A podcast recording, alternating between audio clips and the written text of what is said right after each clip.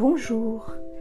Êtes-vous vous aussi passionné de littérature, de linguistique, d'histoire et de culture générale, mais vous n'avez pas toujours le temps de lire aussi souvent que vous le souhaitiez? Je vous invite donc chaleureusement à écouter mes podcasts de livres audio, littérature française et francophone, romans essentiellement pour l'instant. Ainsi, où que vous soyez et quoi que vous fassiez, vous pouvez écouter mes lectures en français. En espérant partager avec vous ma passion des mots, des langues, de la nature et des animaux, je vous dis à très bientôt.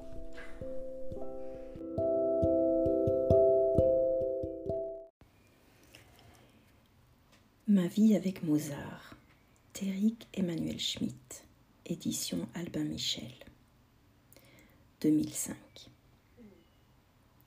pages 5 à 43. C'est lui qui a commencé notre correspondance. Un jour, pendant l'année de mes 15 ans, il m'a envoyé une musique. Elle a modifié ma vie. Mieux, elle m'a gardé en vie. Sans elle, je serais mort.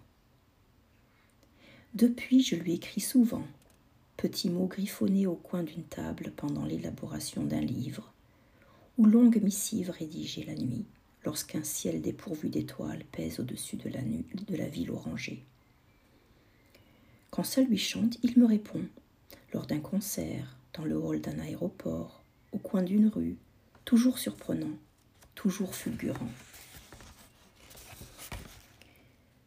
Voici l'essentiel de nos échanges mes lettres, ces morceaux. Mozart s'exprime en son, je compose des textes.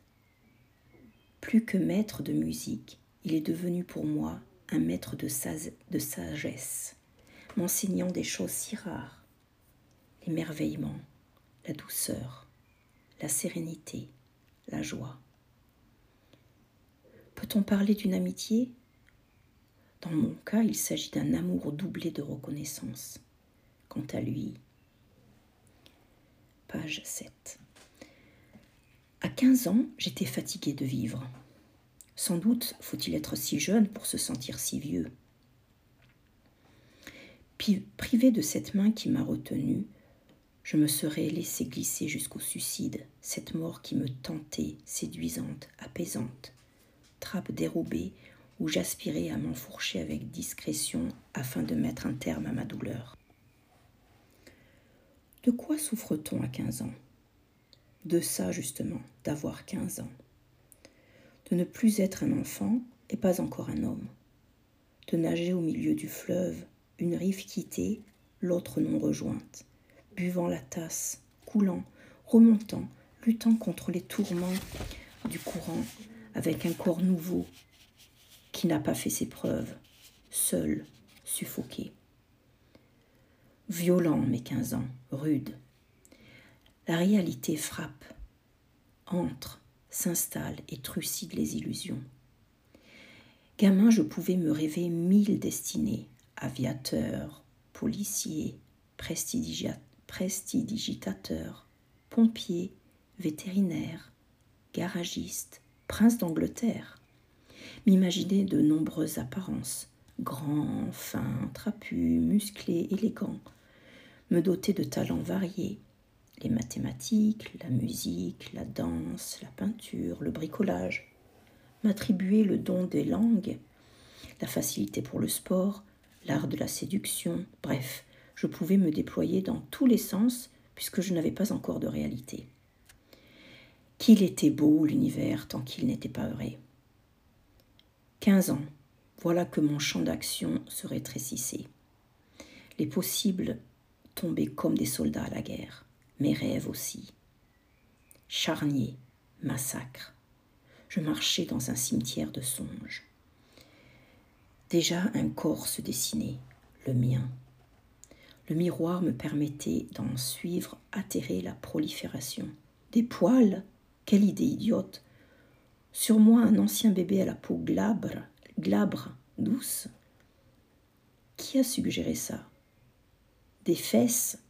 Est-ce qu'elles ne sont pas trop grosses? Un sexe? Est Est-il joli? Est-il normal? Des mains fermes et longues que ma mère appelle des mains de pianiste et mon père des, des mains d'étrangleur. Mettez-vous d'accord?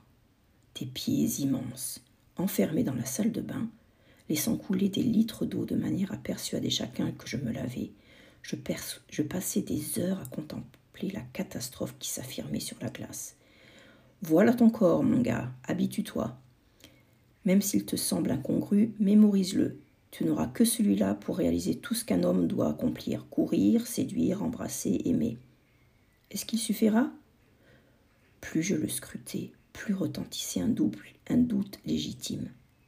Étais-je équipé du bon matériel? Mon esprit également se laissait envahir par des sensations inconnues. L'obsession de la mort me gagna. Je ne parle pas de cette terreur que j'avais éprouvée parfois le soir entre les draps lorsque les autres s'étaient endormis, s'étaient endormis, et qui me rasseyait dans la pénombre, les doigts accrochés au barreau froid du lit parce que j'avais soudain, soudain soupçonné que je mourrais.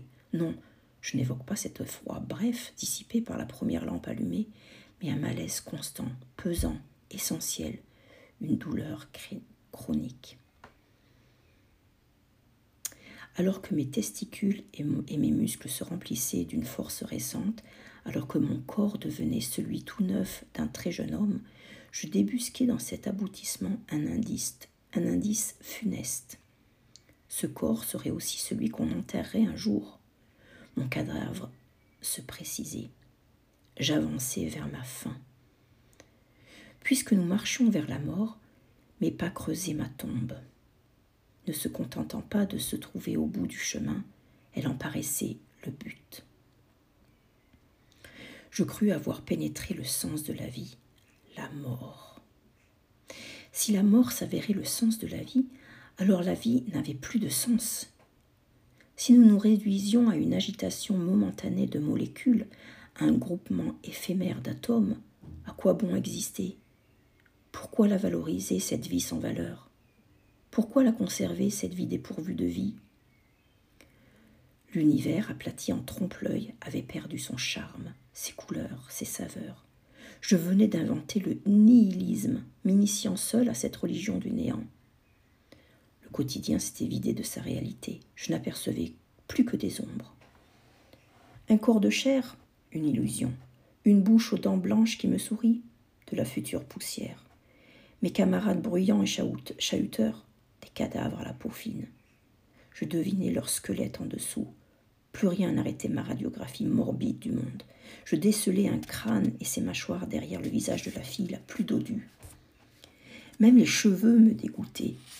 Ces serpents secs, obscènes, depuis que j'avais appris qu'ils avaient leur durée propre, plus longue que la nôtre, car ils continuent à pousser sous le couvercle du cercueil. La vie, cette farce provisoire, inutile, je souhaitais la quitter. Je me, je jetais dans le désespoir avec la vigueur de mes quinze ans. Fièvre, tremblement, palpitations, asphyxie, malaise, évanouissement, toutes les possibilités que mon corps avait de fuir, il me les fournissait. Arriva le moment où, passant trop d'heures à l'infirmerie, je ne parvins plus à suivre mes cours et l'administration du lycée alerta ma famille. Mes parents m'emmenèrent consulter des médecins. Dès que j'en rencontrais un, je guérissais très vite afin de me protéger d'une inquisition. Ils voulurent dialoguer. Pas un mot ne sortit de mes lèvres. Personne ne comprenait ce qui m'arrivait. Lorsqu'on m'interrogeait, je me tassais dans mon silence, car j'avais l'impression de porter le fardeau de l'initié. Si j'avais percé les arcanes de nos jours, si j'avais conscience, moi seul semblait-il, que cet univers était gangrené par la mort. Tout n'y étant qu'apparence instable, pourquoi révéler ce secret? Tant que ces innocents ne s'en rendaient pas compte, quel bénéfice à leur ouvrir les yeux? Dans le but qu'ils souffrent ce que je souffre, je n'aurais pas cette cruauté. Sacrificielle, je gardais mes terribles lumières pour moi, ne tenant pas à ce que la vérité devint contagieuse. Je préférais que chacun crût que l'existence était digne, bien que je sache l'inverse. Armé de lucidité, je me comportais en martyr du nihilisme. Pas question de dévoiler à qui que ce soit l'insignifiance absolue. Lorsqu'on habitait le désespoir, ce, ce bidonville de l'esprit, on n'envie pas ceux qui occupent les beaux quartiers. On les oublie ou on estime qu'ils logent sur une planète différente. Mais on ne meurt pas de fièvre, même si l'on grimpe à 40 degrés en quelques minutes. On ne meurt pas non plus de transpiration, quelle que soit l'angoisse. Puisque mon corps refusait de m'aider, je devais l'aider à disparaître. Je songeais sérieusement au suicide. Pendant les longues heures que je passais à prendre des bains, j'avais choisi ma méthode. Ce serait celle de Sénèque. J'en réglais le cérémonial. Allongé dans la baignoire, protégé par l'épaisse mousse, je m'ouvrirais les veines avec un couteau bien effilé, et mon sang me quitterait avec douleur, douceur, avant allant noyer ma vie au milieu des eaux bleues. Une mort sans douleur pour me retirer d'une terre de douleur. N'ayant pas fait l'amour, j'imaginais ce moment comme un évanouissement sensuel, tel l'étreinte de Dracula, ce baiser de vampire qui met les femmes en pamoison, un soulagement subtil. Cependant, l'idée d'être retrouvée nue me gênait. Ce corps, ce corps d'homme inédit qui venait de me pousser, ce corps intact que personne n'avait encore jamais vu, ni tenu dans ses bras, ni embrassé, je ne souhaitais pas qu'on le découvrît, ni qu'on le manipulât. Ma pudeur différa un temps l'exécution de mon projet. Néanmoins, je me sentais si mal que, sûrement, cet obstacle pudibond allait bientôt céder pour laisser approcher l'instant de ma délivrance. Dans cet état, j'assistais une après-midi aux répétitions à l'Opéra de Lyon. Notre professeur de musique avait obtenu que ses meilleurs élèves bénéficient de ce privilège. En entrant dans la salle, je ne remarquai d'abord que le délabrement des sièges, la poussière qui panait le velours, l'humidité qui décollait les papiers et cloquait les peintures. Ce vieux théâtre moisi qui venait de traverser un siècle sans rénovation me sembla conforme à ma vision du cosmos, puisque en tout je ne relevais que la, pourriture. Le travail s'amorça. De la fosse, un piano accompagnait les chanteurs que malmenait un metteur en scène et sa nuée d'assistants. Ça gueulait, ça reprenait, ça critiquait. Le spectacle s'ébauchait laborieusement. Je m'ennuyais sans excès. De toute façon, rien ne m'intéressait. Une femme débarqua sur les planches, trop grosse, trop maquillée, trop gauche, affolée telle une baleine égarée sur le sable. Elle craignait de se mouvoir en scène. Va de la fenêtre à la coiffeuse, puis reviens vers le lit. Au fur et à mesure qu'on lui criait ses déplacements, elle hésitait, se reprenait, cherchait dans le décor un appui qu'elle ne trouvait pas, perdait encore une assurance en assurance, continuait à courir après une grâce une aisance inaccessible. Son costume ne contribuait guère à la mettre à l'aise. On avait l'impression qu'en entrant, elle s'était par mégarde enroulé les doubles rideaux autour d'elle, des étoffes lourdes et rêches, le tout composant un paquet qu'une ceinture terminait dans le dos en un nœud énorme, disproportionné. Moi, j'aurais pu me confectionner une barque avec ce nœud, un lit, une banquette. Ses petites mains potelées, ses mouvements raides, son costume empesé, son fond de teint laqué, sa perruque figée aux boucles vernissées, chaque détail l'a transformée en une immense poupée pathétique. Merci, maintenant on passe au chant, dit le metteur en scène épuisé. La femme se mit à chanter. Et là, subitement, tout bascula. Soudain, la femme était devenue belle,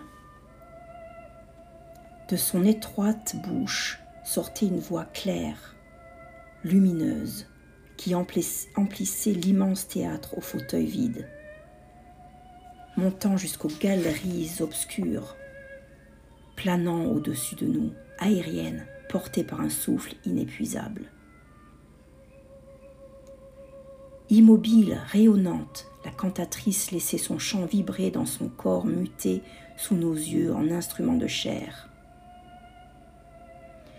Ce qui donnait à son timbre cette rondeur, ce miel, c'était sa poitrine palpitante, ses épaules douces, ses joues molles, son flanc superbe, sa taille large, matricielle, qui devait fournir des enfants aussi magnifiques que ses sons. Le temps s'était arrêté.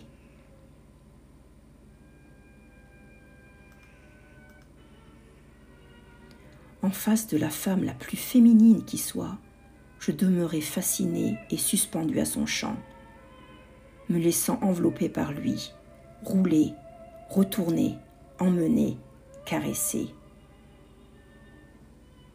Je n'étais plus que cette respiration, sa respiration, au plus près de ses lèvres, collée à ses hanches. Elle faisait de moi ce qu'elle voulait. Je consentais, heureux.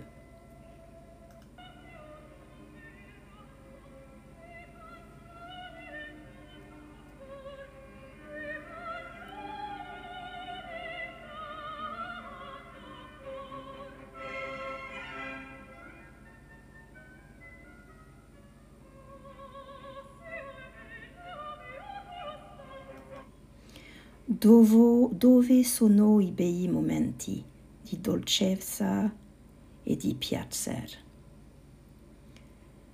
Comprenais-je les paroles? Elles faisaient allusion au bonheur, au bonheur dont j'avais oublié le secret.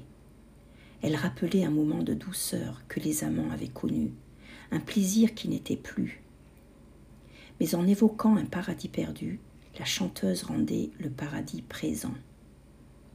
À travers la musique, nous faisions l'amour. Ma force renaissait et l'émerveillement. Oui, déferlait dans la salle la beauté, toute la beauté du monde. Elle m'était offerte, là, devant moi. Lorsque la soprano s'arrêta, il y eut un silence, presque aussi émouvant que le chant, un silence qui certainement était encore de Mozart. De la suite, je ne me souviens pas. Ce qui me revient, c'est qu'à cet instant, je fus guéri. Adieu désespoir, adieu, adieu dépression. Je voulais vivre. S'il y avait des choses si précieuses, si pleines et si intenses dans le monde, l'existence m'attirait. Comme preuve de ma convalescence, j'éprouvais de l'impatience. Quand pourrais-je réentendre ce morceau? Je dois convaincre mes parents de nous acheter des places. Et puis, deuxième signe de santé, une inquiétude, me piqua le cœur. Aurais-je le temps de découvrir l'intégralité des merveilles dont la planète regorge? Combien vais-je en rater? Pourvu que je reste en bonne santé jusqu'à jusqu'à plus de 90 ans au moins. Voilà ce que disait l'adolescent qui, quelques minutes auparavant, voulait s'ouvrir les veines. Mozart m'avait sauvé. On ne quitte pas un univers où l'on peut entendre de si belles choses. On ne, se, on pas sur une terre qui porte ses fruits et d'autres fruits semblables. La guérison par la beauté. Aucun psychologue n'aurait songé sans doute à m'appliquer ce traitement. Mozart l'a inventé et me l'a administré. Telle une alouette filant vers le ciel, je sortais des ténèbres, je gagnais l'azur je m'y réfugie souvent.